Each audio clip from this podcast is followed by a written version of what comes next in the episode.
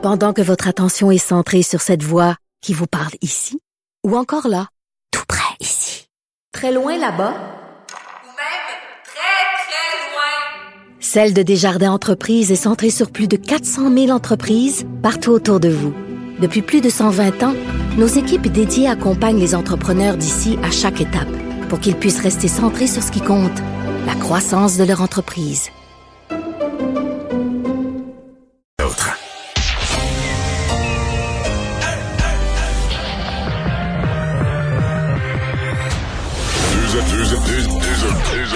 Deux, animateurs cohérents, deux visions différentes.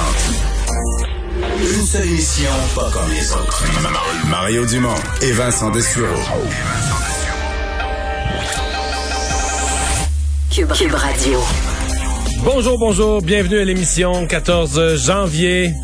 On va vous résumer cette journée au cours des deux heures qui s'en viennent. Il va entre autres être question euh, de vaccins. Le gouvernement, début d'après-midi, a précisé là, toute l'histoire de la deuxième dose. Bonjour Vincent. Salut Mario. Mais euh, là, on finit par trouver notre couvre-feu pas si pire, finalement, si on se compare aux Français. Oui, c'est sûr que ceux qui pensent qu'il y a juste ici, juste ici là, où le, le, le dictateur euh, moi, Monsieur je, Legault... je euh, pensais que Legault et Arruda avaient inventé la, la pandémie juste pour nous... Non? Ben, il faut croire que non, parce que d'autres pays... Mais j'ai euh, lu ça sur Internet, là. ben, il y a des pays qui faisaient des couvre-feux avant le Québec, et il y en a qui en font après et qui les même les font de plus en plus sévères.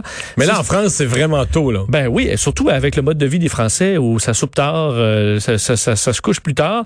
Euh, en France, donc, on annonce un couvre-feu à la grandeur du pays à partir de 18 heures. Parce qu'à Nice, il y a une petite région en sud de la France qui c'était déjà ça. Ben, il y Il a a 25 départements sur 101 en France qui avaient déjà un couvre-feu. certains à 20 heures, puis quelques-uns à 18 heures. Et euh, faut dire qu'on a. Ce que ça a prouvé, c'est que ça fonctionnait. Jean Castex disait euh, les endroits où on a mis le couvre-feu, ça fonctionne. Euh, alors on l'étend à la grandeur du pays à partir de samedi 18 h Les écoles vont demeurer ouvertes, mais il y a plein de nouveaux systèmes, entre autres pour éviter les éclosions. Et tout de suite, on va rejoindre Julie Marco et l'équipe de 100% Nouvelles. Trouver Mario Dumont dans nos studios de Cube Radio. Salut Mario. Bonjour.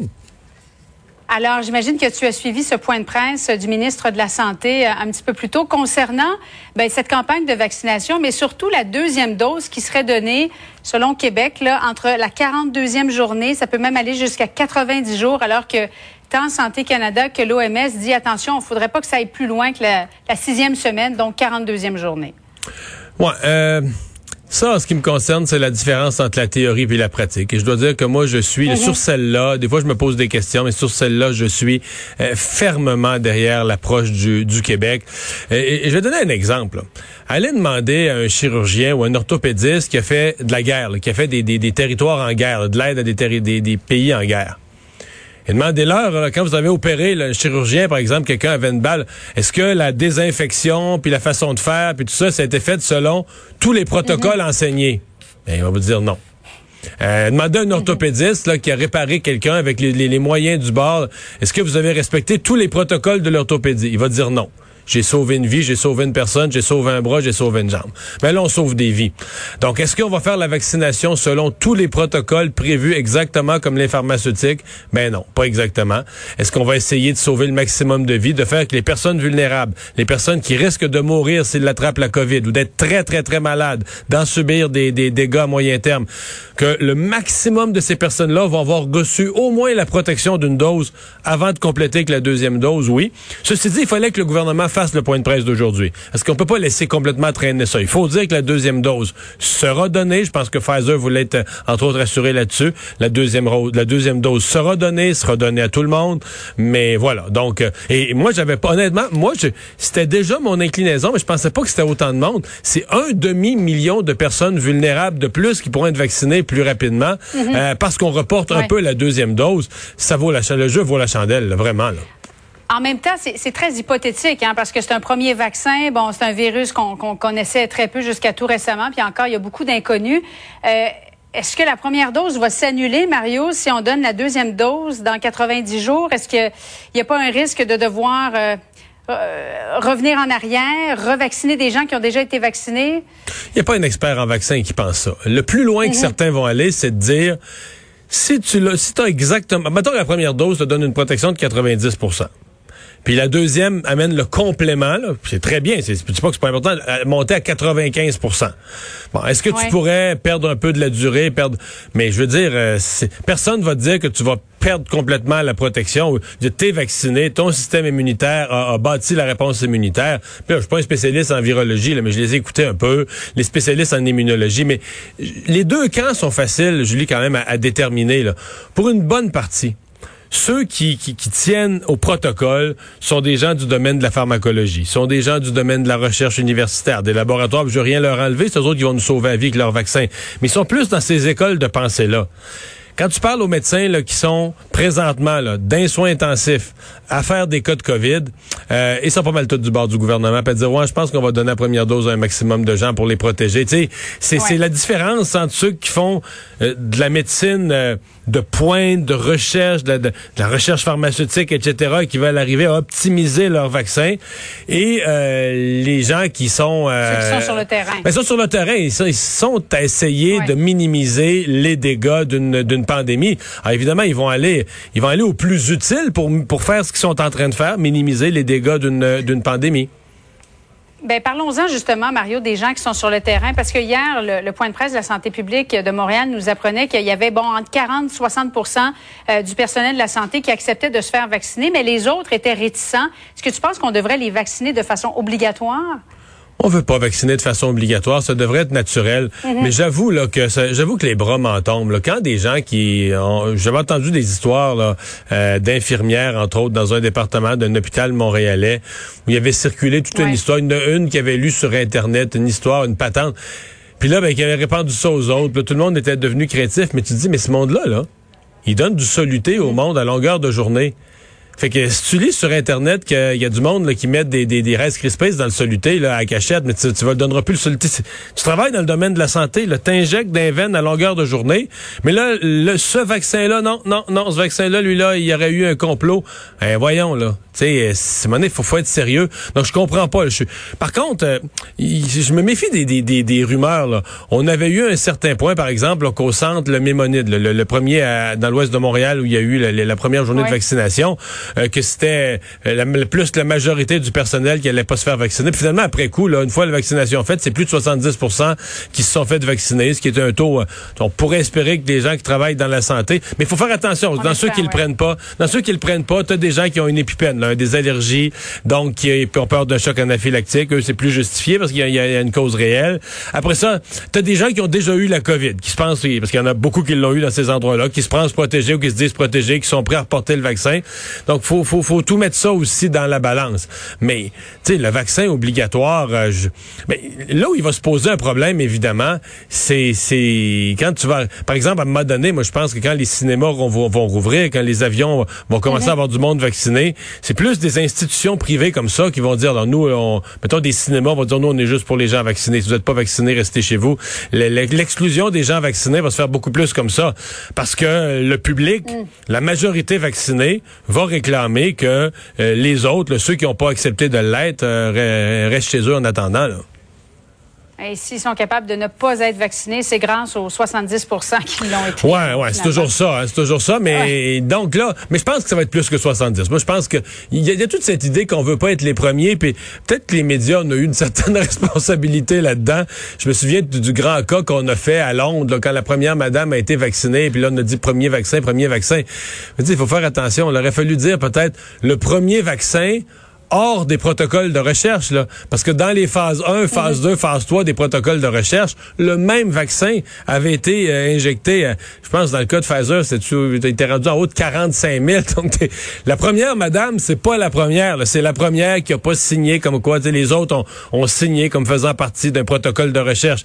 C'est la première personne du public, n'ayant pas euh, euh, accepté d'être partie prenante d'un protocole de recherche, mais les dizaines de milliers d'autres, ils ont reçu, ils ont reçu un vaccin pareil. Il y en a, il a que c'est un placebo, par exemple, mais je veux dire, il y en a des dizaines de milliers qui ont reçu le vaccin avec si le vaccin euh, causait des, des dommages terribles à la santé. Et là, dans certains, dans certains cas, les premiers vaccins remontaient à l'été, ils remontaient à plusieurs mois. Donc, s'il y avait des conséquences évidentes, on les aurait, on les aurait vues, mais c'est parce que on, on- on présente la symbolique, évidemment, du début des, des campagnes de, de vaccination comme le premier vaccin. Puis il y a des gens qui pensent vraiment là, que la madame, c'est la première vaccinée sur Terre. Mais C'est pas, pas exactement ça. là.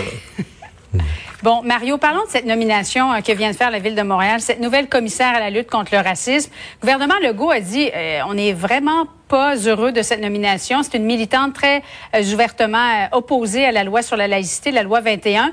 Est-ce que Valérie Plante a les moyens de se mettre François Legault, en tout cas son gouvernement, à dos en ce moment, à un an ou moins des élections?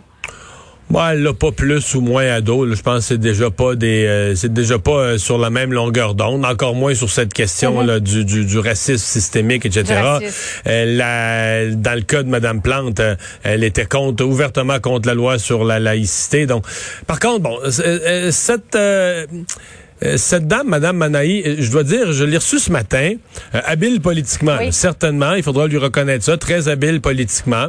Euh, Bon, les propos les plus radicaux, elle prétend ne pas les avoir tenus. Là, j'avoue, euh, moi j'ai des rapports de presse. Est-ce qu'elle a été mal citée? Est-ce qu'on lui a attribué les propos de quelqu'un d'autre? Est-ce que des vérifications vont être faites au cours des prochains jours qui viendront dire qu'elle n'a pas dit la vérité ce matin en entrevue? Je peux pas le dire à ce moment-ci. Je sais juste que moi... elle Là, m'a- là, tu parles de suprématisme, là, lorsqu'elle parlait de la loi 21. Ouais, elle parlait de la loi comme étant 21 comme une loi de suprématisme. C'est ça. Si elle a dit ça, sincèrement, ça n'a pas de bon sens. C'est parce que c'est pas juste une accusation contre la loi. C'est une accusation contre le gouvernement du Québec, contre la société québécoise, contre toute la population qui aurait voté pour soit la CAQ ou le PQ, les partis qui ont ad- adopté la loi Ouais. 21. Donc, euh, ça, ça serait trop, là, à mon avis. Ça, ça... ça... Bon, est-ce qu'elle le dit, est-ce qu'elle l'a pas dit? Certainement que... Elle a dit, je suis pour la laïcité, mais je suis contre la discrimination. Ouais, elle dit non, elle se dit effectivement, enfin entièrement pour la laïcité. Non, disons qu'entre ce que entre ses propos passés que je pouvais lire dans le journal et ce qu'elle m'a donné comme entrevue ce matin, il y a deux mondes. C'est deux personnes différentes. Donc, euh, bon, peut-être peut-être que les militants qui militaient avec elle dans des marches là, contre le racisme ont trouvé qu'en entrevue ce matin, ils se sont dit, bon, ben là, elle est rendue fonctionnaire à la Ville de Montréal, elle s'est trouvé une belle job, ben c'est assez ramolli, là, là, elle a adouci ses positions. Elle, elle jure que non. Elle dit que c'est toujours le genre de, de vocabulaire très inclusif, puis qu'elle avait amené tout le monde ensemble. Ben, par contre, la, la réaction du gouvernement du Québec, je l'ai peut-être trouvée euh, un peu forte. là. Euh, C'est-à-dire que euh, de parler de la part de la ville d'une erreur, tu sais, c'est- c'est quand même le gouvernement du Québec. Des fois, faut que tu sois un petit peu au-dessus de la mêlée, que le gouvernement laisse, euh, que le gouvernement laisse des, des commentateurs, des chroniqueurs, des gens poser les questions, mettre la pression sur l'administration plante, c'est une chose, mais euh, que le premier ministre, que, veut dire, que le cabinet du premier ministre, au nom du premier ministre, aille de propos aussi durs, je suis pas sûr. Je suis pas sûr que c'est- c'est bon que ça. C'est peut-être, ouais, de l'énergie euh, peut-être pas euh, placée, À la bonne place, mise ouais. au, au bon endroit.